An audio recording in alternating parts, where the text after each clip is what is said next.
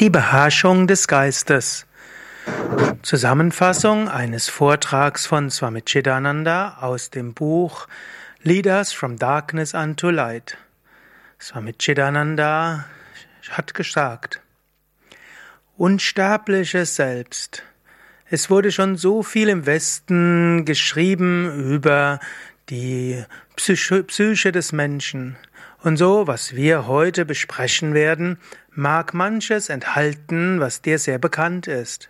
Trotzdem, diese Dinge sind so wichtig und so wert zu schätzen, dass man sich immer wieder daran erinnern sollte und immer wieder lernen sollte, wie man seinen Geist beherrschen kann.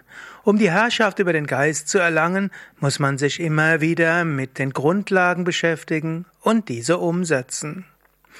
Wenn man diese Grundlagen vergisst, dann braucht man immer wieder von neuem Erinnerung. Und daher seit unendlichen Zeiten und Urzeiten haben die großen Weisen uns immer wieder daran erinnert, wie wir den Geist beherrschen, kontrollieren können. Zunächst einmal wollen wir auch ein paar Dinge beschreiben, die die modernen Psychologen bis vor kurzem gar nicht gewusst haben oder vielleicht bis heute nicht wissen. Im Westen erreicht man das Wissen über den menschlichen Geist durch die sogenannte wissenschaftliche Methode. Das ist mehr oder weniger ein induktiver Ansatz. Die Studenten sollen das Verhalten der Individuen studieren, und zwar durch das Verhalten. Und über das Studium von Verhalten sollen sie zum Geist kommen.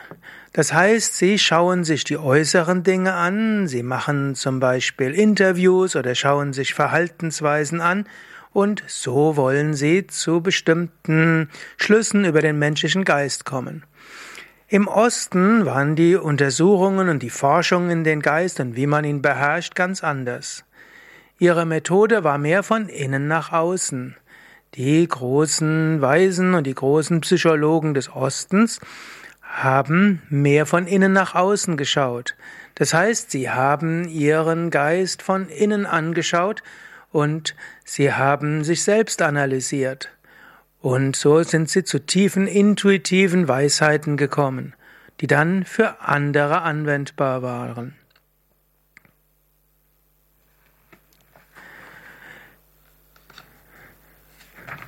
Ja, jetzt gehe ich ein Stück weiter. Der Geist als Wunder. Steine und Bäume, Gras und Sand, die mag es schon seit Jahrhunderten, Jahrtausenden, Jahrmillionen gegeben haben. Aber wir, aber sie wissen nichts über ihre Umgebung und was die anderen Lebewesen machen und tun. Erst als der Mensch in diese Welt gekommen ist, dort hat er die verschiedensten Tatsachen dieses Universums erkannt. Er hat die Tatsachen angeschaut, Schlüsse gezogen und so nützliches Wissen bekommen.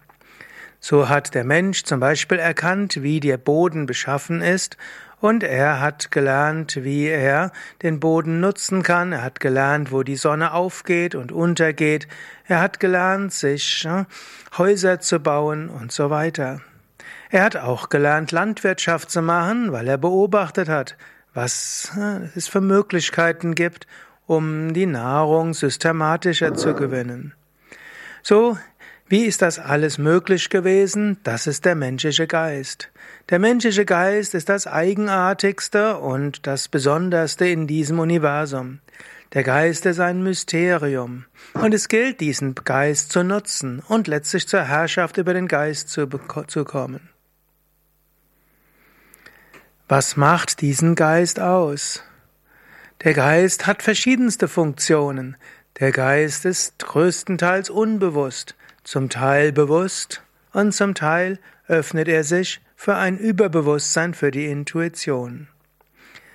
Der Mensch ist oft, weiß oft nicht, was mit diesem Geist überhaupt da ist. Er kennt das Mysterium des Geistes nicht. Wie kommt überhaupt Gedanke zum Gedanken? Wie kommt es, dass der Geist den Geist beobachten kann? Und wie geht das überhaupt, dass der Mensch etwas über sich selbst weiß, dass der Geist etwas über den Geist weiß? Könnte es eine größere Tragödie geben für ein Zuhause oder die ganze Familie, wenn einer der Familie letztlich seinen Geist verliert? Ohne einen Geist kann eine Person nicht mehr als Person bezeichnet werden. Gerade unter fort, bei fortgeschrittenen Stadien der Demenz erkennt man, wie unglaublich wichtig der Geist ist und dass ohne den Geist letztlich das ganze Leben in Stücke geht. Ein würdevoller Mensch, ein würdevoller Gentleman, der zu viel trinkt eines Abends, der hat, macht sich plötzlich zu einem Narren und vor allen anderen zeigt er sich als Narr.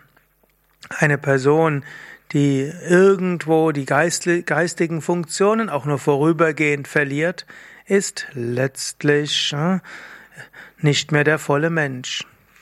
So gilt es, den Geist sich, sich bewusst zu machen, dass der Geist das größte Geschenk, das Gott dem Menschen gegeben hat. Es gibt kein größeres Geschenk als diesen Geist.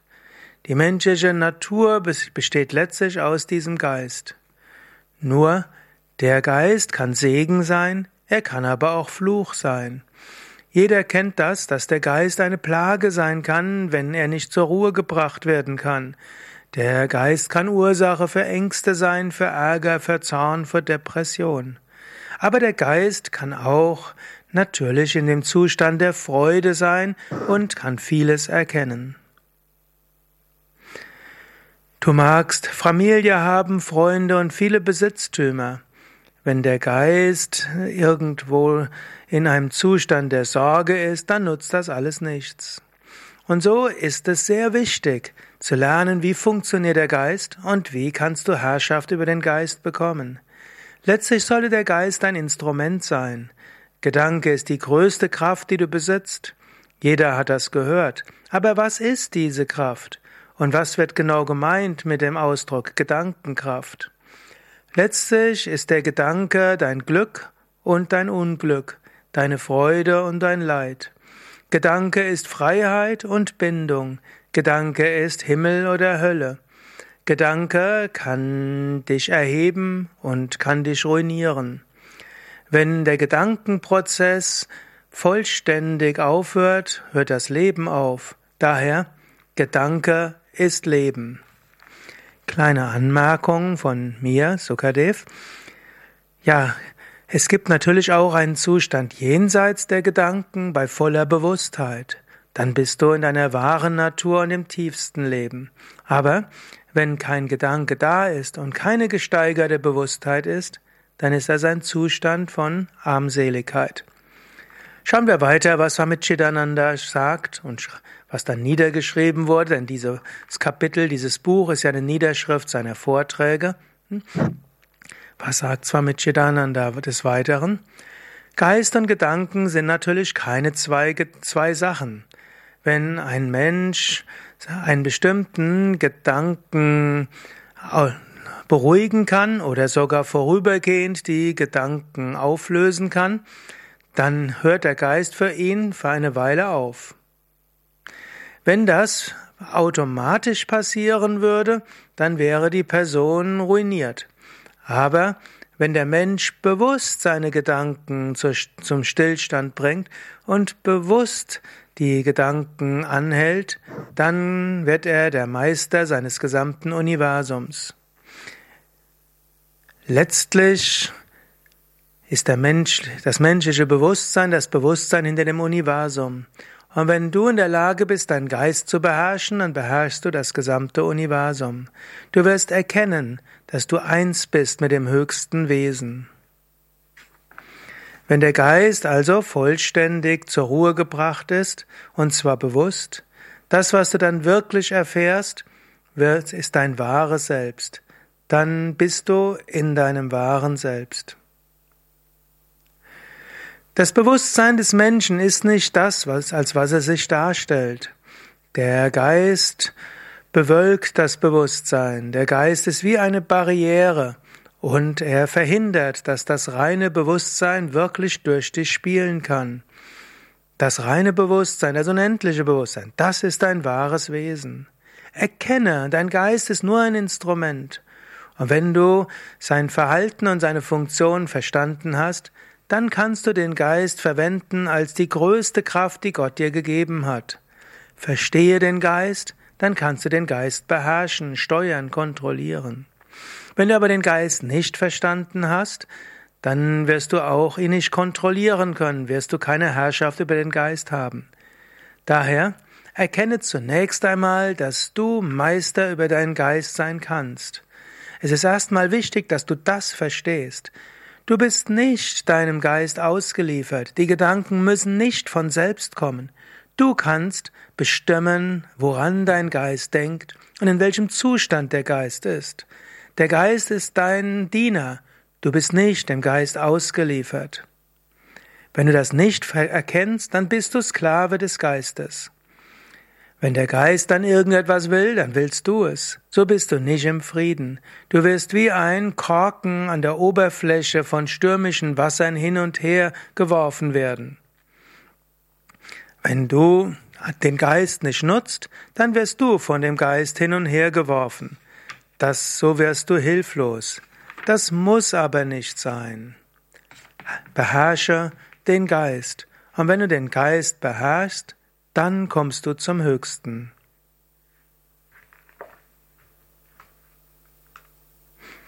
Vielleicht kurze Zusammenfassung hier dieses Vortrages. Wie, was ist wichtig für die Herrschaft des Geistes? Zunächst einmal ist wichtig zu verstehen, der Geist ist dein Diener. Das zu erkennen ist schon mal wichtig.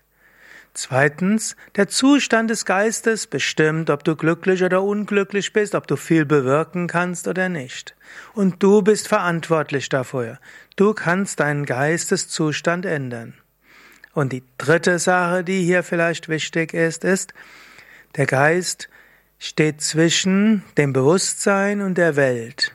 Über den Geist bekommst du Wissen über die Welt, über den Geist kannst du in der Welt etwas bewirken.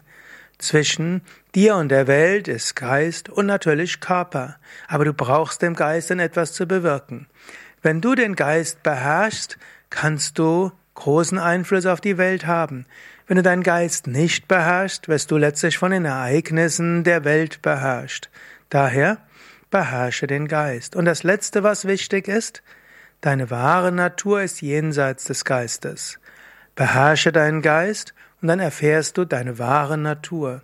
Jemand, der seinen Geist beherrscht, verwirklicht die Einheit mit der Weltenseele. Jemand, der den Geist beherrscht, hat intuitiven Zugang zu dem, was zu tun ist. Jemand, der den Geist beherrscht, kann dann Körper nutzen, um das zu tun, was zu tun ist. Er weiß, was zu tun ist, kann in die Welt hineinwirken und kann die Informationen von Psyche, von Sinnen und Psyche gut einordnen und sortieren. Daher beherrsche deinen Geist. Darüber, wie das geht und was das heißt, spricht Samit Chidananda in den nächsten Vorträgen. Soweit für heute. Mein Name ist Sukade von www.yoga-vidya.de. Mehr über Swami Chidananda auch auf unseren Internetseiten.